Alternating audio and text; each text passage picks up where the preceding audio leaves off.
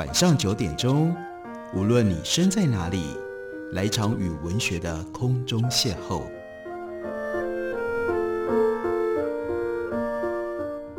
杨照谈书，邀您一同遨游文学世界，认识古今中外的经典之作。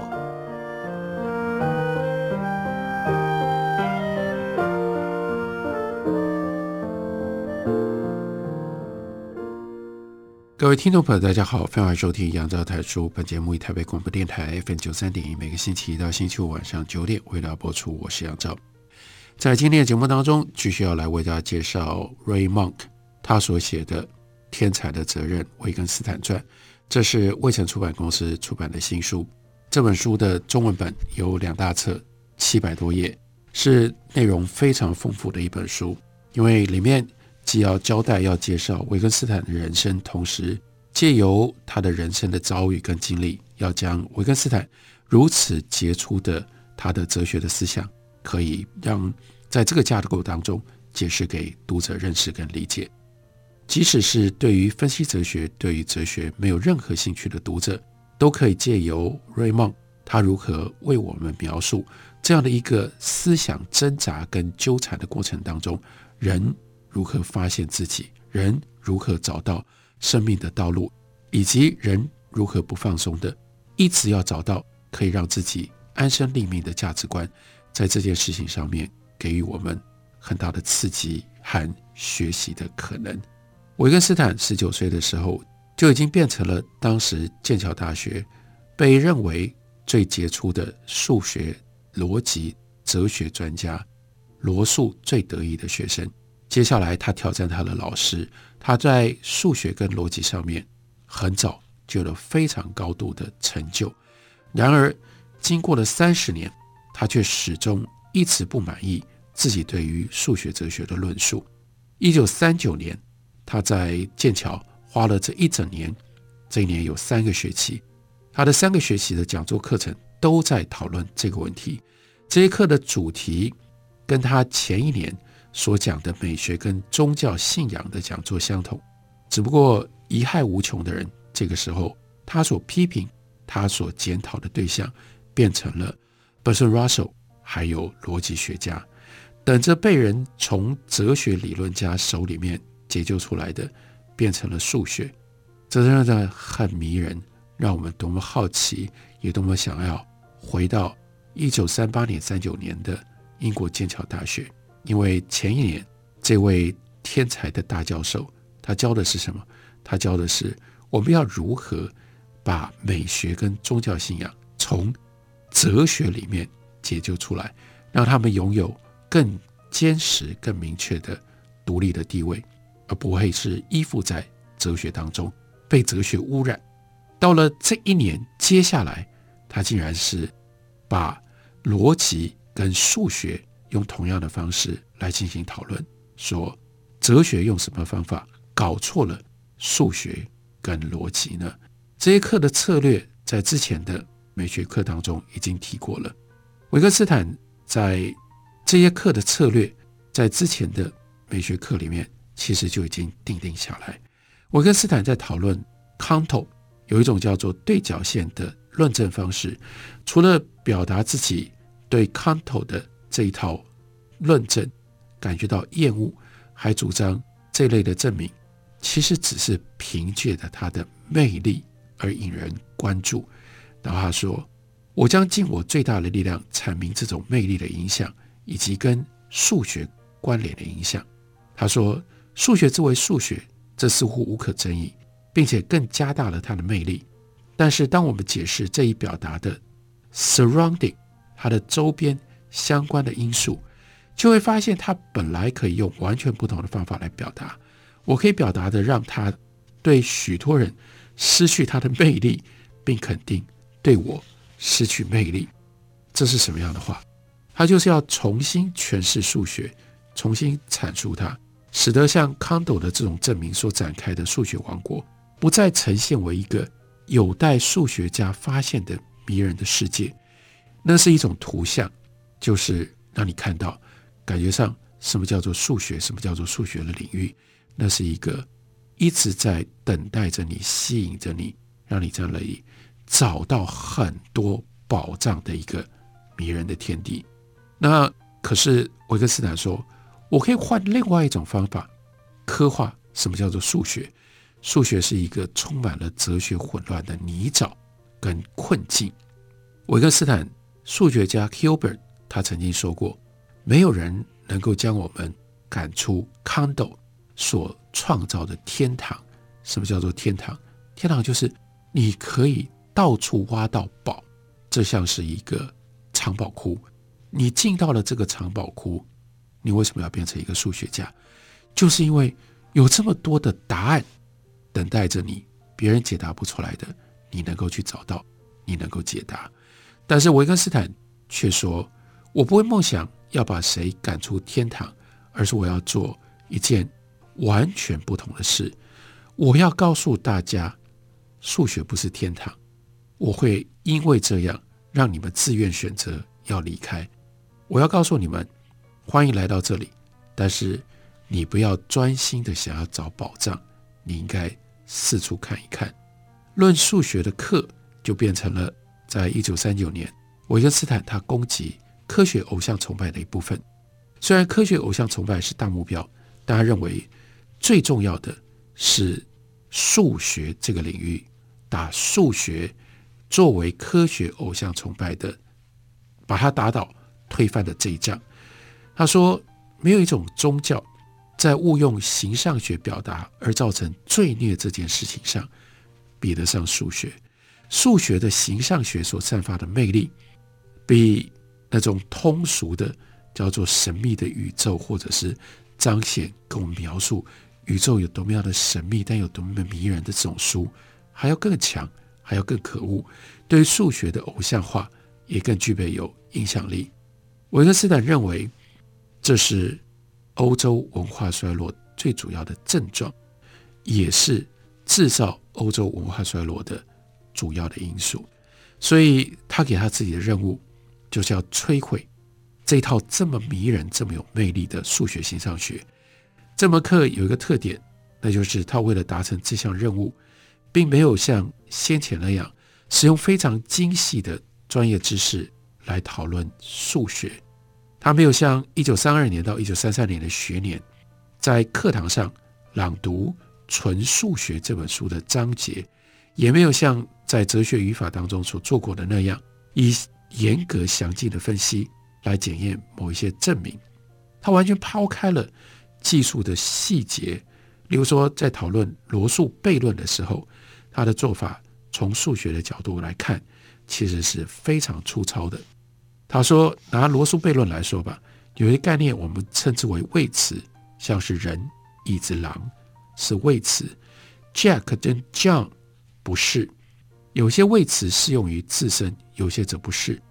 例如说，椅子作为一个谓词，它就不是物品的椅子的本身；狼也不是狼。但谓词这个名词，它指的就是谓词这样东西。”然后他跟学生说：“你可能会觉得这是胡扯，但某个角度来说，他的确是。” Raymond 他有他的这个评断，他认为这个时候维根斯坦故意的这种粗糙的论理是一种宣传的手段。维根斯坦使用日常口语来讨论数学逻辑，将用于提出这一类问题的语词一概把它称之为叫做胡扯，因为它要提供一种解读剂。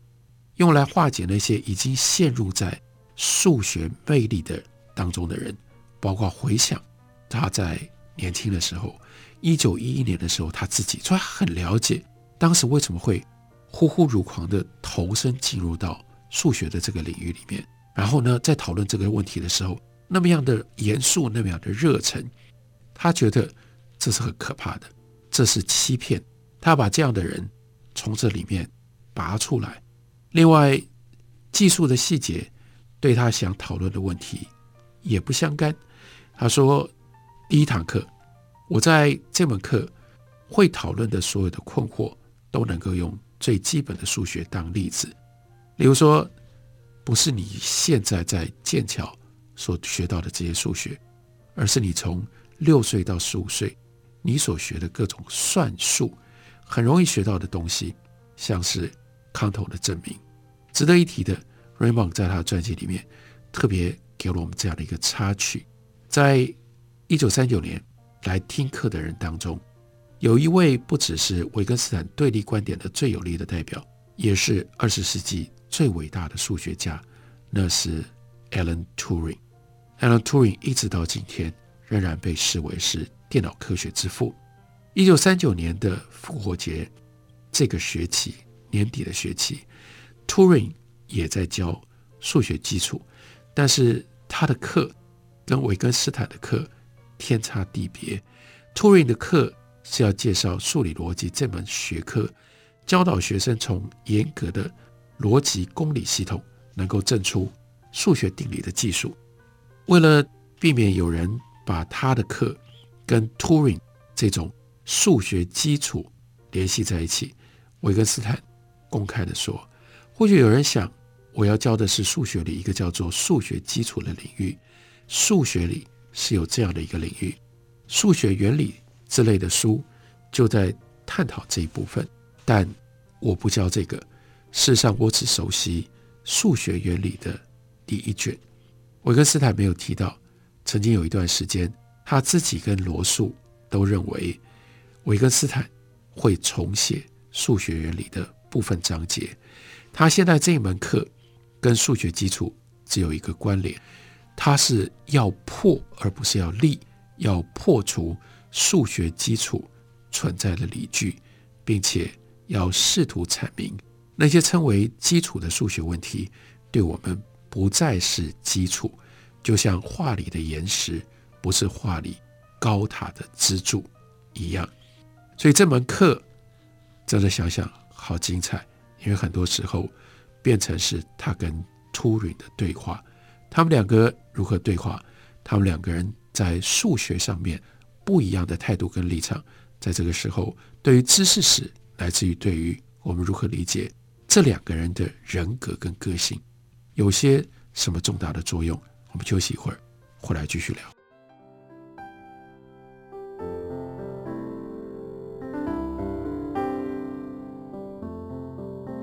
听见台北的声音。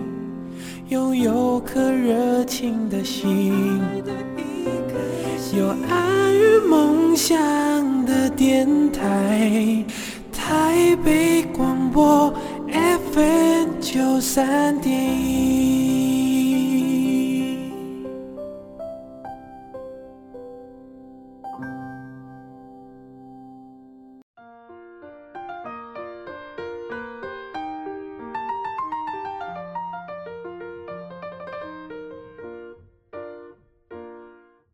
感谢您继续收听杨照谈书。本节目以台北广播电台 FM 九三点一，每个星期一到星期五晚上九点为大家播出到九点半。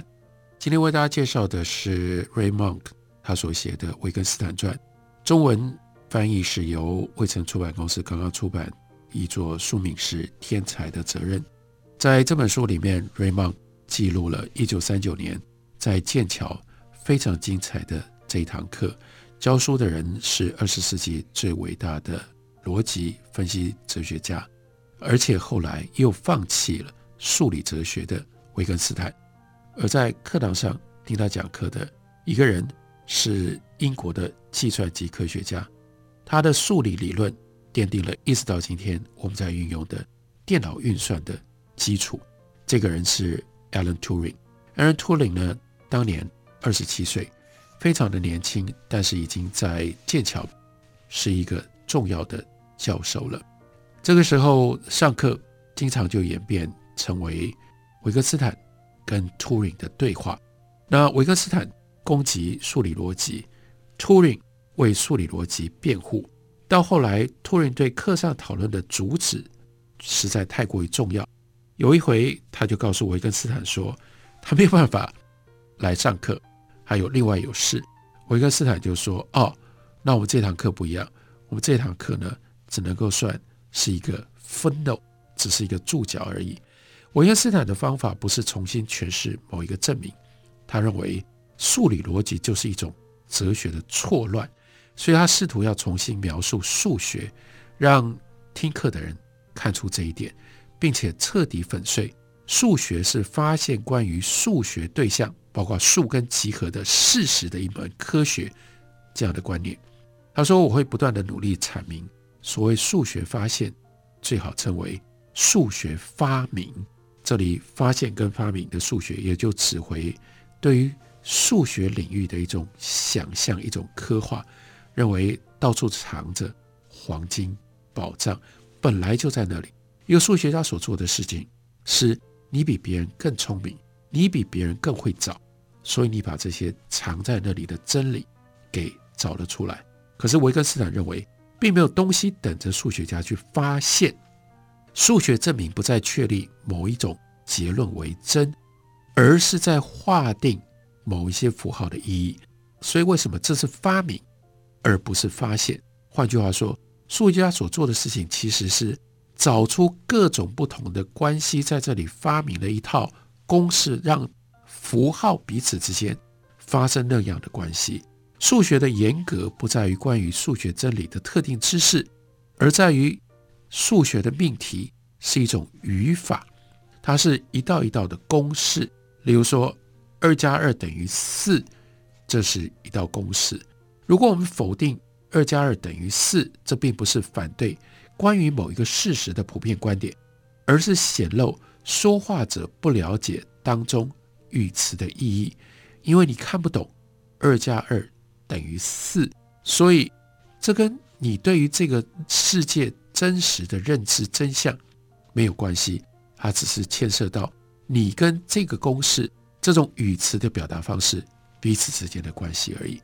维根斯坦似乎认为，只要能够说服 Turing，连 Turing 都可以被他要求用这种角度来看待哲学，他就能够说服任何人。但是 Turing 不会被说服。对于 Turing。就像对 Bertrand Russell 和大多数的职业数学家一样，数学真的很美。数学有它的魅力，就在于它能为一个少了它就无所确定的世界提供无懈可击的真理。数学是不容争辩的。有一回，维克斯坦就问 Turing 是不是了解他说的话。Turing 说：“我了解，但我不认为这只是赋予词语。”新意义的问题，对此，维根斯坦下了蛮奇怪的评论。他说：“图灵不反对我说的任何事情，每个字他都同意。他反对的是他觉得这些事所凭借的概念。他认为我们在破坏数学，他认为我们在把布尔什维克主义引进到数学，但其实不是。他的看法，他认为图灵是。”反对他去破坏，是破坏这件事情惹了 Turing，让他不舒服，让他无法接受，而不是他破坏的依据跟他破坏的方式。根据维根斯坦对自己哲学方法的构想，他跟 Turing 对他来说怎么可能有意见分歧呢？Turing 一定要同意我，这一点非常的重要。既然他的哲学并没有提出任何的论题，也就意味着。没有任何东西可以不被同意。有一次，托人说：“我懂你的论点。”维根斯坦就断然地回复：“我根本没有提任何的论点。”如果托人倾向于反对维根斯坦说的话，那唯一依照维根斯坦自己的这套逻辑，那只有可能是因为维根斯坦使用语词的方式跟托人不一样，只可能是赋予词语意义的问题，不如说。是 Turing 不了解维根斯坦对于某一些语词的使用，这个非常的关键。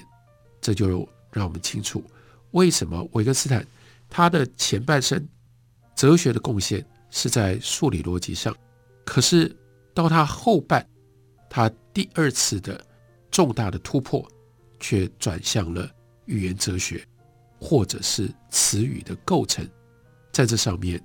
提出了他最了不起的洞见，那就是因为他看待数学的方式，在一九三零年代的后期彻底改变了。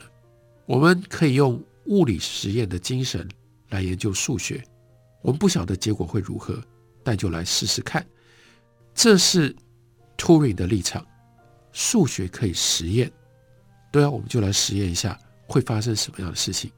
但是维根斯坦认为这完全不可能，把数学比作物理学是完全错误的，也是维根斯坦他要拆解的哲学困惑主要的祸根。但是除了提出自己的观点来反对图灵的观点，他要怎么样说得清楚？维根斯坦这是他定定的自己的目标。第一，他要让图灵承认两个人在相同的意义底下使用“实验”这个词。第二，要让图灵可以看得出来，在这个意义底下，数学家是不做实验的。维根斯坦说，图灵认为我跟他使用“实验”一词的。意义不同，但我就是要阐明，并非如此。也就是我认为，如果我能够说清楚我自己的。意思，图灵不会再说我们在数学里做实验。如果能够按照正确的。顺序排列某一些众所周知的。事实。所有人都可以清楚看到，我跟 Turing 使用“实验”这一词的意思并没有不同。那他接着对他的听众说：“你可能会问说，那怎么会有这种难以消除的误解呢？”他认为有可能来自于教育的差异，这是原因之一。另外一个原因是他认为 Turing 跟其他的数学家一样，他们都拒绝离开。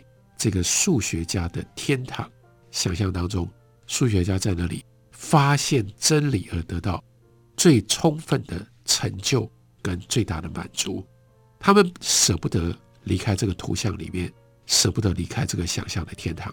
对维根斯坦来说，他就是反对，说他跟图灵两个人有不一样的观点。他一再的对班上的学生说，重点全在于我没有观点。维根斯坦其实怎么可能没有观点，而且是他非常强烈的观点，和多数职业数学家对自己的专业的见解完全不同。他认为，Turing 怀疑他把布尔什维克主义就是这样一种破坏的力量引进到数学，是因为在一九二五年，Lomsky 曾经发表过一篇论文《数学基础》里主张拯救数学，摆脱。布尔什维克式的威胁，他们否定排中律，认为某一些传统分析里边的标准证明并不正当。不过，，Turing 肯定觉得维根斯坦的布尔什维克主义更极端。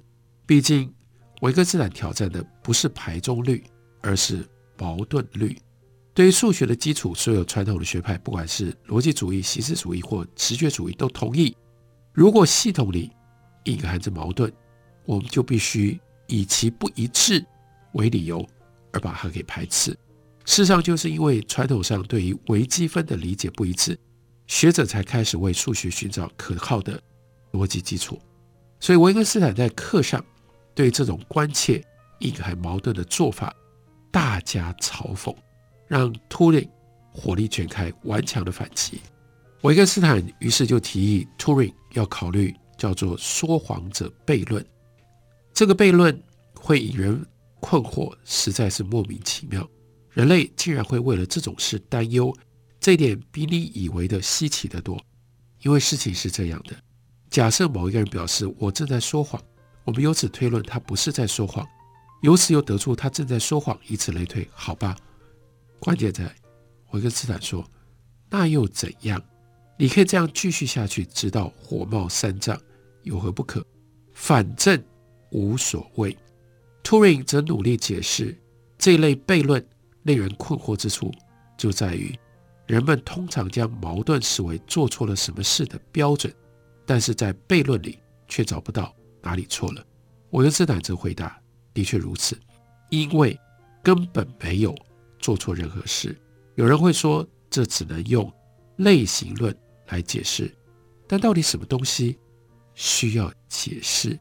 这一段太精彩了，我要特别介绍推荐给大家，希望大家可以在 Raymond 的这本书《天才的责任》里面好好来看一下维根斯坦跟 Turing 的辩论，同时好好的思考一下所谓的逻辑以及逻辑试图要建立跟试图要发明的到底是什么。